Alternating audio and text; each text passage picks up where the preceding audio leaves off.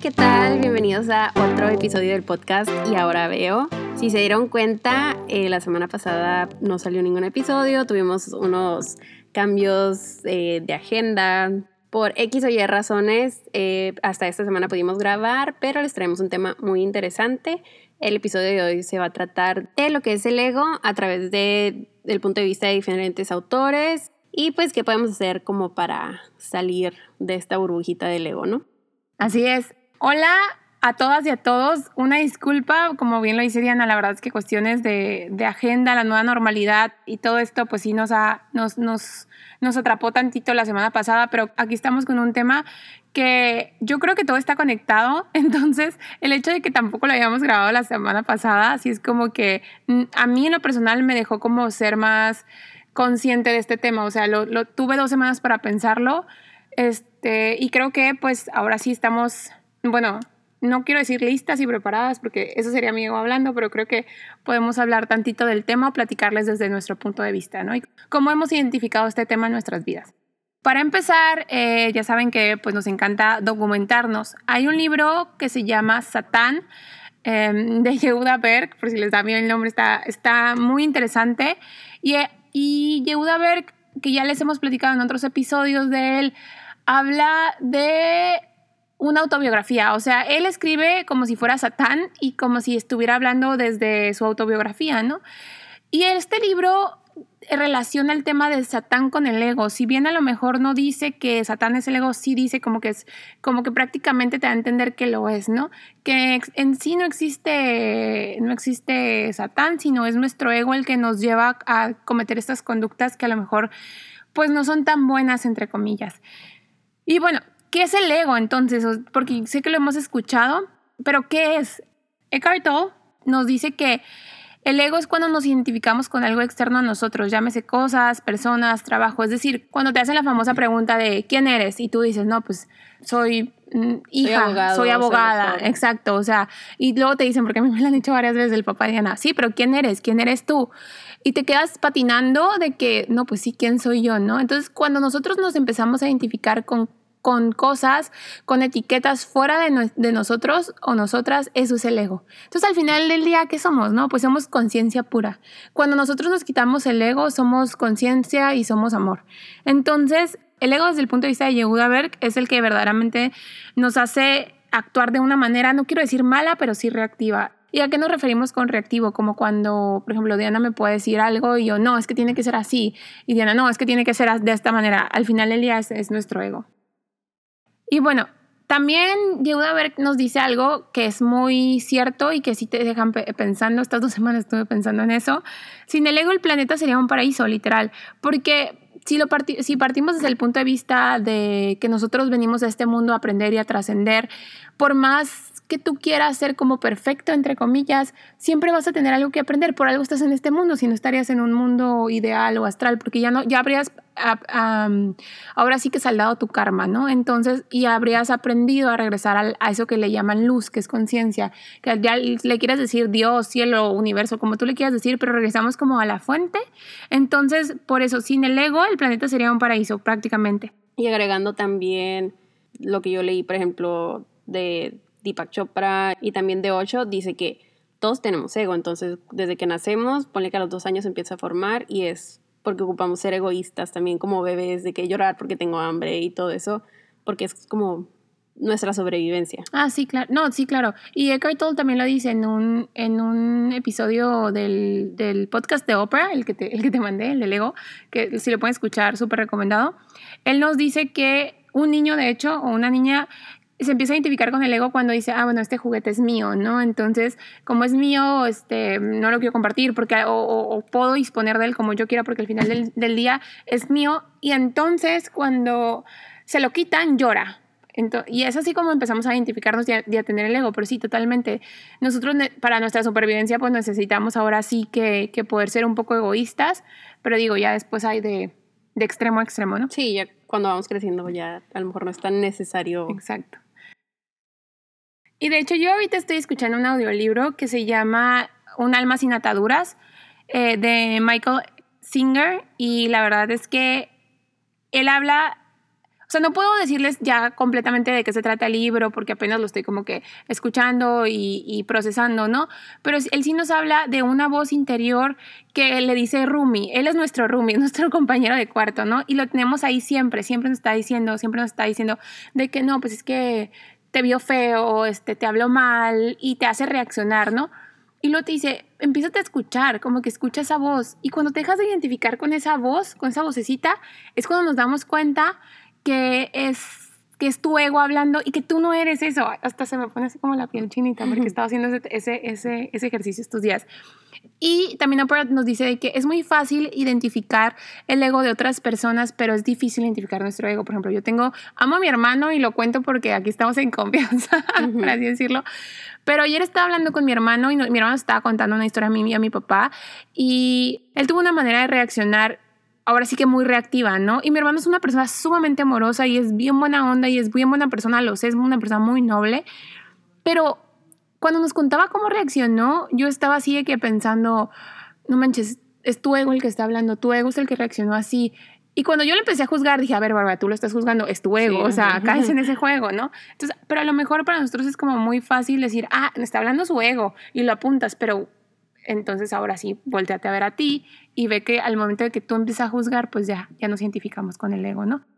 Algo que me gusta, no que me gusta mucho, pero que me llama mucho la atención también cuando Yehuda Berg habla del tema de los pensamientos negativos, él nos dice que cada pensamiento negativo contribuye al sufrimiento del mundo. O sea, pero qué fuerte que nuestro pensamiento, no, no, no solamente nuestras acciones, sino nuestro pensamiento. ¿Por qué? Porque al final del día, pues ya lo hemos dicho en otros episodios, somos energía. Entonces, si yo ando pensando por la vida cosas malas, eh, al final del día, pues esa es una energía que yo vibro y, todos estamos conectados y todos estamos, somos ahora sí que copartícipes y nos, nos impacta, ¿no? Y otra cosa que también nos dice es que todos los problemas del mundo derivan de la raíz del comportamiento egocéntrico. O sea, todas nuestras acciones egocéntricas, al final del, del día, este, es el ego colectivo de nosotros como seres humanos.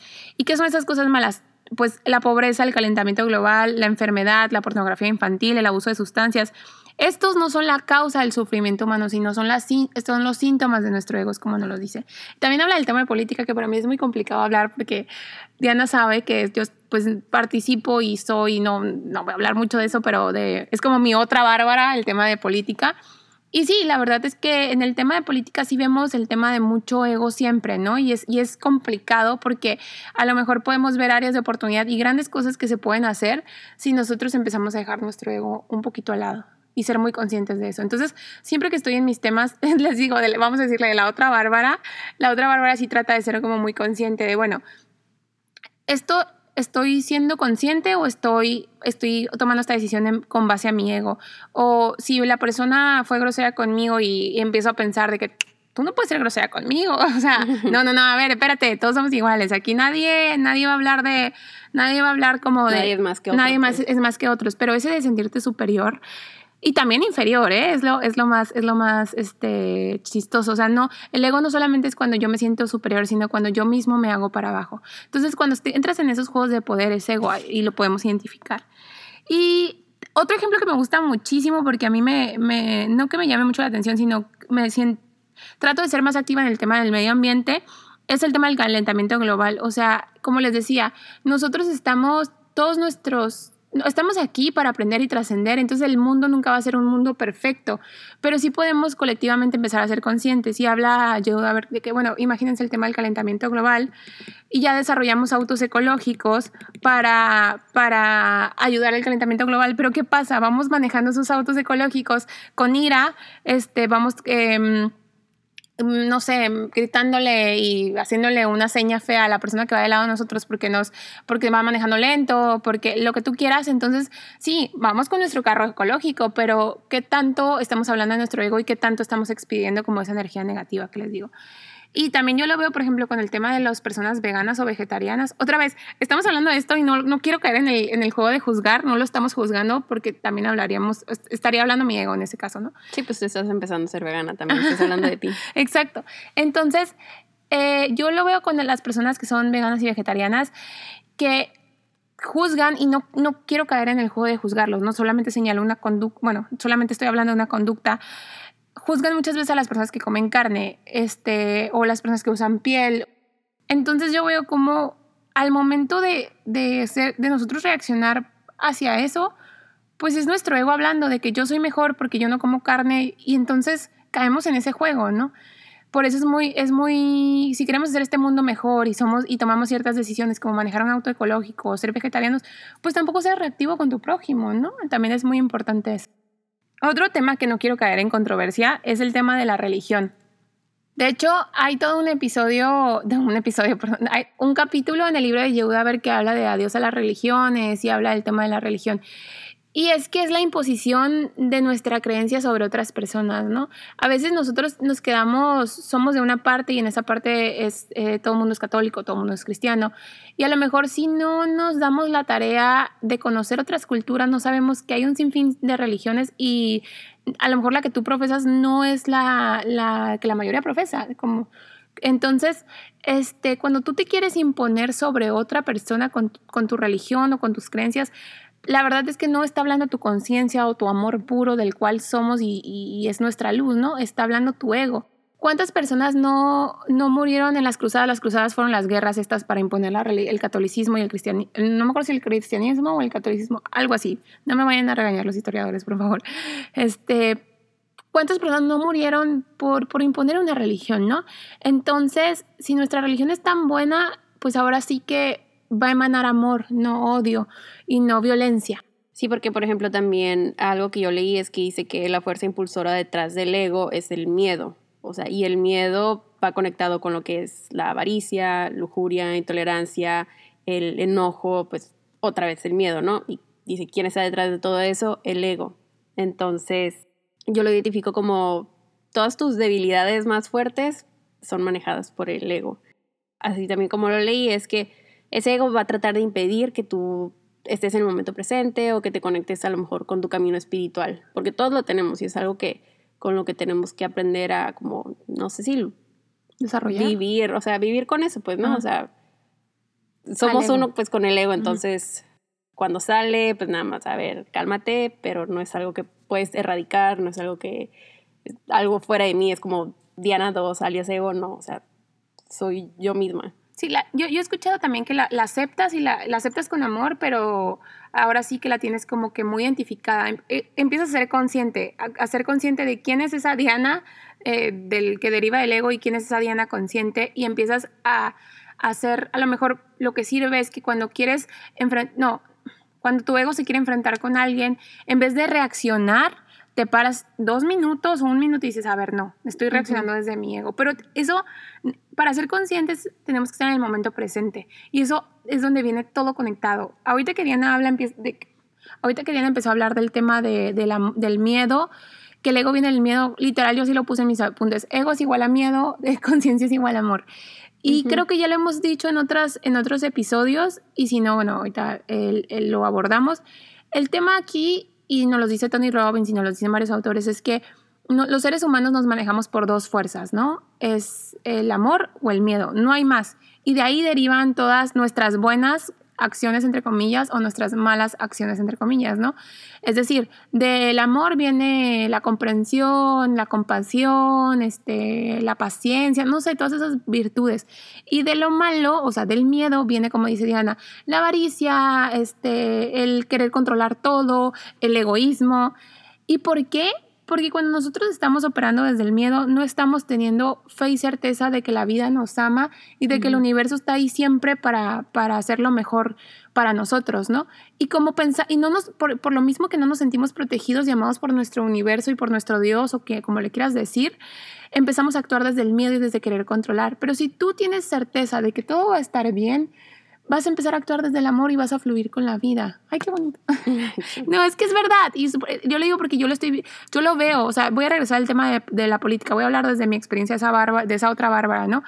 El hecho de que una persona, por ejemplo, una persona que está trabajando, que es servidor público eh, y tiene aspiraciones políticas, muchas veces va a pensar antes de tomar una decisión en quién va a votar por él o por ella, qué, es lo mejor que puedo hacer en este momento para la sociedad, ¿no? Entonces, si, si ese político pensara, si me toca a mí ser, mm, no sé, lo que sea, el puesto público que quieran, me va a llegar, porque tengo la certeza de que así está, así está estipulado, porque así es lo que yo pedí y es lo que se me va a conceder, porque tengo fe y certeza en Dios, en la vida, en el universo, en Buda, en Krishna, en quien ustedes quieran. Pero como no, va diciendo, no, pues es que si yo hago esto, que yo sé que es bueno, pero puede ser que me vayan a juzgar, no voy a defender los derechos, no sé, de las minorías, de los animales, porque me lo pueden señalar, mejor no lo hago porque puedo perder votantes. No sé si les hace sentido eso. Entonces empezamos a actuar desde el miedo y nos metemos el pie todas y todos. Por eso es muy importante ser muy conscientes y también por eso digo que todo está conectado, porque si empezamos a actuar desde el amor, desde la certeza que todo va a estar bien, desde la compasión humana, vamos a lograr grandes cambios y grandes cosas que si yo empiezo a actuar desde el miedo y quiero controlar a todas y a todos y quiero este también el tema de quiero tener mucho más dinero que no está mal, pero ¿para qué? Porque quiero comprarme un carro del año para que todo el mundo vea que soy bien fregón. Eso también es tu ego hablando al final del día. Acéptate, llámate como eres y vas a ver que esas cosas van a llegar solitas sin que tú tengas que hacer algo malo por ellas. Y con lo que acabas de decir, también Osho menciona que, por ejemplo, si vemos de que el ego es oscuridad, pues lo contrario es la luz. Entonces, para poder llegar a esa luz, tienes que pasar por la oscuridad, ya sea miedo, ya sea enojo, dice, enójate con la totalidad. No podemos ser perfectos, pero sí totales. Entonces, si un día estás enojado, enójate totalmente, porque después de ese enojo, cuando es total, va a aparecer su opuesto que puede ser el amor, el perdón o algo diferente. Eso a mí se me hizo muy interesante porque pues sí es cierto, ¿no? O sea, a lo mejor cuando la gente es de que caí ya lo más bajo, lo que no podía y cuánta gente no se supera o salen de mil cosas. ¿Sabes qué? ¿Sabes qué me quedo pensando? Por ejemplo, el tema de que cuando lloras, que a mucha gente no le gusta llorar, pero neta, después de una buena llorada, así de que te duermes llorando, te despiertas o, o, terminas de llorar súper fresco porque sacaste todo. Es como dices, a ver, si te vas a enojar, enójate porque luego nos enojamos a medias y ahí traemos el, el coraje atorado. Este, pero una cosa es enojarse y otra cosa es reaccionar, ¿eh? Nunca hemos dicho que reaccionen ante, ante, la, ante la situación o la persona que las hizo enojar, no, ese es otro punto. Pero sí, si vas a llorar, llora con todo para que saques todo, no, totalmente de acuerdo y Yehuda ver también pone un ejemplo así, pero él dice, imagínate que, la, que estás en un cuarto y la luz es, es la luz, ¿no? La conciencia, y el ego es la manta que la tapa. La luz siempre va a estar ahí, nada más tienes que pasar por ese cuarto oscuro y quitar la manta para que veas la luz, que la manta es el ego. Y entonces, retomando eso, como de que sea totalidad, es porque desde que somos chiquitos siempre nos dicen de que no, pues a lo mejor tienes que sacarte puros dieces o que seas doctor o algo así. Entonces, como nunca estamos en el estado presente y siempre estamos anhelando ser algo que todavía no somos, ¿no? Muy enfocados en el futuro y no en el presente y en, pues, tratar de ser perfectos, ¿no? O sea, tratar de satisfacer, no sé, a tus papás, a tus maestros, a otras personas. Sí, ajá. Entonces, dejar atrás ese pensamiento de perfección por ese de totalidad. Y totalidad puede ser como un niño, o sea, tan nobles que son, o si los ves como juegan con tanta alegría, cómo se ríen, porque como niño eres puro, entonces seguir teniendo ese niño aún de grandes, ¿no? O sea, sacarlo, que juegue, que se exprese. Sí, y como niñas y niños estamos conectados al momento presente porque no estamos pensando en las preocupaciones de los demás. Y yo creo, y es lo que he tratado de ver mucho en mi vida, es que cuando, y, y yo creo que es de las cosas más, más difíciles que he hecho, pero cuando las he logrado hacer, que no han sido muchas veces la verdad, es de que, wow, esto es, estar conectado al momento presente, o sea, te cambia la vida completamente. ¿Por qué? Porque literal siempre estamos pensando en el futuro o en el pasado, ¿no? Estamos pensando en lo malo que la, en lo que la regamos o estamos pensando en que, hasta en lo más mínimo, que ya tengo que ir a hacer la comida o ya tengo que ir a darle comer al perro. De que sí, o sea, sí tienes, ¿no? Pero siempre estás pensando en, en, en algo más o si hago esto me va a pasar algo malo. Entonces, en vez de estar disfrutando y conectada aquí y ahora, que es cuando los milagros, por así decirlo, pasan, ¿no? Conectarse al momento presente es, es de lo mejor del mundo, pero pues les digo, es un trabajo constante. Y bueno, ya les hablamos de qué es el ego, cómo se manifiesta, todas y todos lo tenemos, pero ahora, ¿qué podemos hacer para despedirnos tantito del ego? Porque como bien lo dijimos, pues siempre va a estar ahí, ¿no? Primero es identificar cuándo somos egoístas, ¿no? Cuando estamos viendo el, del egocentrismo, en el enfado, en los celos, preocupación, en la baja autoestima, en la depresión, en la autoindulgencia, o sea, todos esos extremos, tanto siendo en lo más bajo de los ánimos, siendo así de que nadie me merece, ¿no? Entonces, pero igual, sean conscientes de cuándo están reaccionando por miedo o cuando están, eh, cuando están actuando desde el amor. También esto nos lo dice Yehuda Berg, nos dice que la apreciación y la gratitud son antídotos antídotos poderosos para el dolor del ego. El apreciar este momento presente, el ser agradecidos con lo que tenemos, con lo que somos en este momento o con quien nos rodea, es conectarnos al momento presente completamente. Y es ahí donde nuestro ego empieza a morir, por así decirlo. Porque los iluminados nos dicen que lo más importante o lo que de verdad es cuando trasciendes no es la muerte física, sino la, cuando llega la muerte del ego. Y bueno, Yehuda Berg también nos dice que cuando ayudas a alguien, literal es el pase directo al paraíso, ¿no? Y es que sí, cuando ayudamos a alguien desde el desapego, ¿no? El de, de verdad porque somos amor y conciencia y lo ayudamos, tenemos esos sentimientos de conexión que tanto nos hacen falta a veces vivir y dejamos de reaccionar y de actuar desde el miedo. Sí, también algo, no es lo mismo de ser, ¿cómo dijiste? Ser bondadoso. no, cuando ayudas, a alguien, cuando ayudas a alguien. Pero siento que va un poquito relacionado, que dice que abrazar. O sea, que abrazar como que es algo que haces desde el corazón. Abrazar es igual a amor. Entonces, que al abrazar, pues estamos soltando esa oscuridad del ego, ¿no? Entonces, es algo súper sencillo que podemos hacer más. Yo también me, me incluyo. Yo también. Pero ahorita voy a abrazar, Bárbara. Pero inténtenlo, háganlo más. Sí, nada nos, cuesta, nada nos cuesta integrar ciertas cosas que, que literal son tan básicas que, que, ni siquiera les damos el crédito de que sean efectivas, pero sí. Sí, bueno, ahorita no puedes estar abrazando a todo el mundo, ¿verdad? Pero a lo mejor a cualquier persona que viva en tu casa, que ves todos los días, ellos sí es seguro que, pues los abraces. Imagínate que llegues con tu hermana, con tu hermano y de la nada, mm, un abracito y se van a quedar, what the fuck, o sea, me estás abrazando. Pero no sé, como que hay, hay, algo, se forma algo. Y sí, pues claro, claro, no, totalmente. También Yehuda nos dice que cuando vas renunciando al egoísmo y de verdad te empiezas a ser consciente de, de que el ego no eres tú, y empiezas a romper con esa identificación. Cuando, cuando literal me ha pasado de que no quiero hacer algo porque no tengo el tiempo, por, por, por pretextos míos que puede ser hasta ayudar a alguien y lo dejo y lo, no, y lo hago, es como que no manches, wow, o sea, que... Ajá, de que qué bueno que sí lo hice. Qué bueno, exacto. Luego te quedas pensando que, ay, ¿por qué no lo hice? ¿Y por qué esto? Y es lo mismo, pues ya no estás en el presente, estás pensando en el pasado, en el, pasado. En el futuro, etcétera. Y pues yo creo que es la trampa, ¿no? En la que caemos muchas veces. Así es. Y también dejar de alimentarnos y alimentar al mundo con energía negativa. La verdad es que somos personas amorosas, nomás nos tenemos que dar chancita de demostrarlo, de demostrar que sí somos, pero no a nadie más más que a nosotros mismos. También algo que me gusta mucho es que para que tú puedas ser conciencia pura y, esta, y ser iluminado, espero que en una de mis vidas me toque ser así, es entrar a nuestros rasgos más desagradables. O sea, de verdad ser vulnerables para que entre nuestra luz porque ahí es, en los momentos más oscuros, como bien lo decía Diana, es cuando entra la luz y te das cuenta y tienes este como que, esta conexión de conciencia y empiezas a, ahora sí que a ver y te levantan el velo y te das cuenta de que ese ego que en el que te estás identificando no eras tú. Y em, hay algo que también que, es que todo esto está muy interesante, ¿no? Pero cuando, y era lo que hablaba yo ahorita de, que juzgamos, ¿no? Por ejemplo, una persona que, no sé, o sea, ¿qué, puede ser?